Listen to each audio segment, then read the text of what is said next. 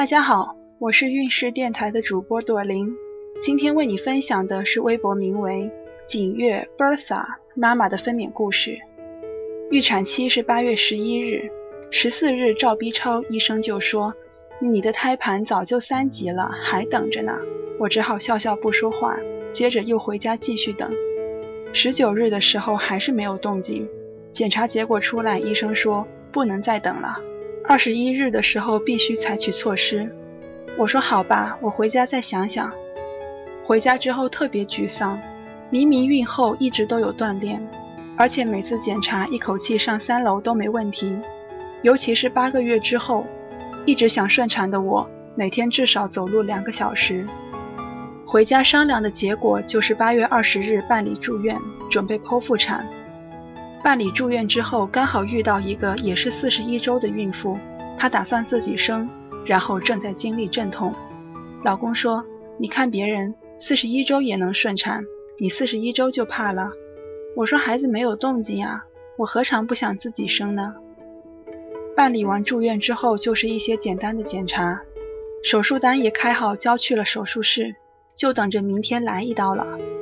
同一个病房的剖腹产姐姐还说：“万一今天晚上你就发动了呢？”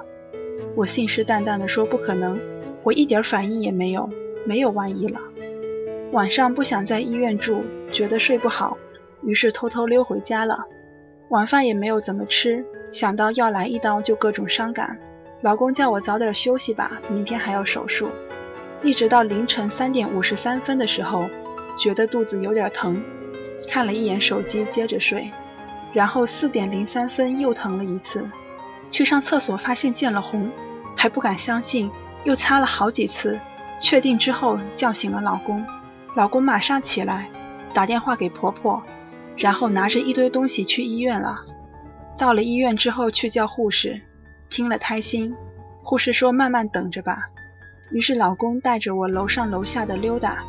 六点多的时候，一个医生给我内检，说开了两指。我心想，肯定没那么快生，熬着吧。其实放轻松的话，内检我真的一点都没感觉。八点的时候，我的主治医生来了，检查之后说等着吧，还早呢。然后照了 B 超，做了胎心监护。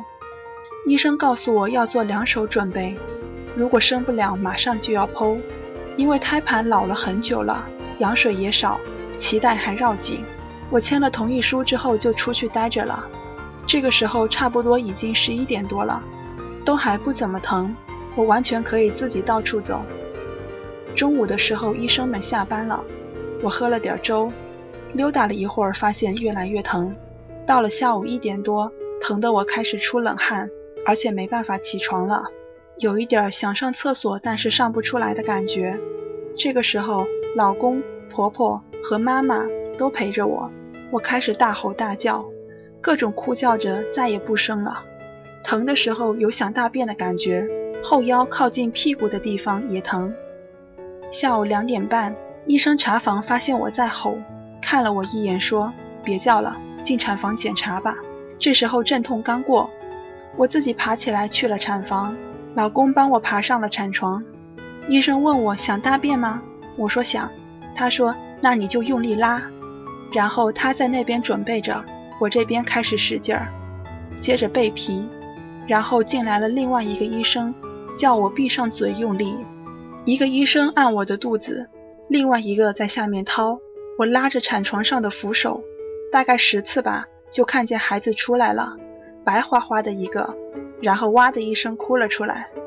接着就是在愉快的谈话中把胎盘娩出以及缝针。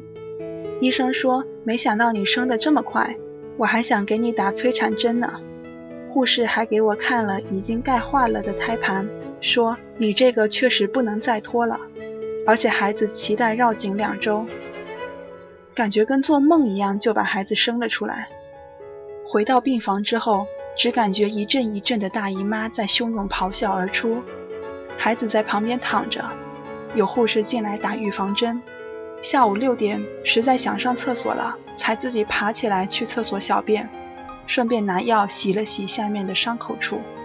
晚上喝了小米粥和红糖水，顺便让孩子吮吸乳头，为了尽早有奶。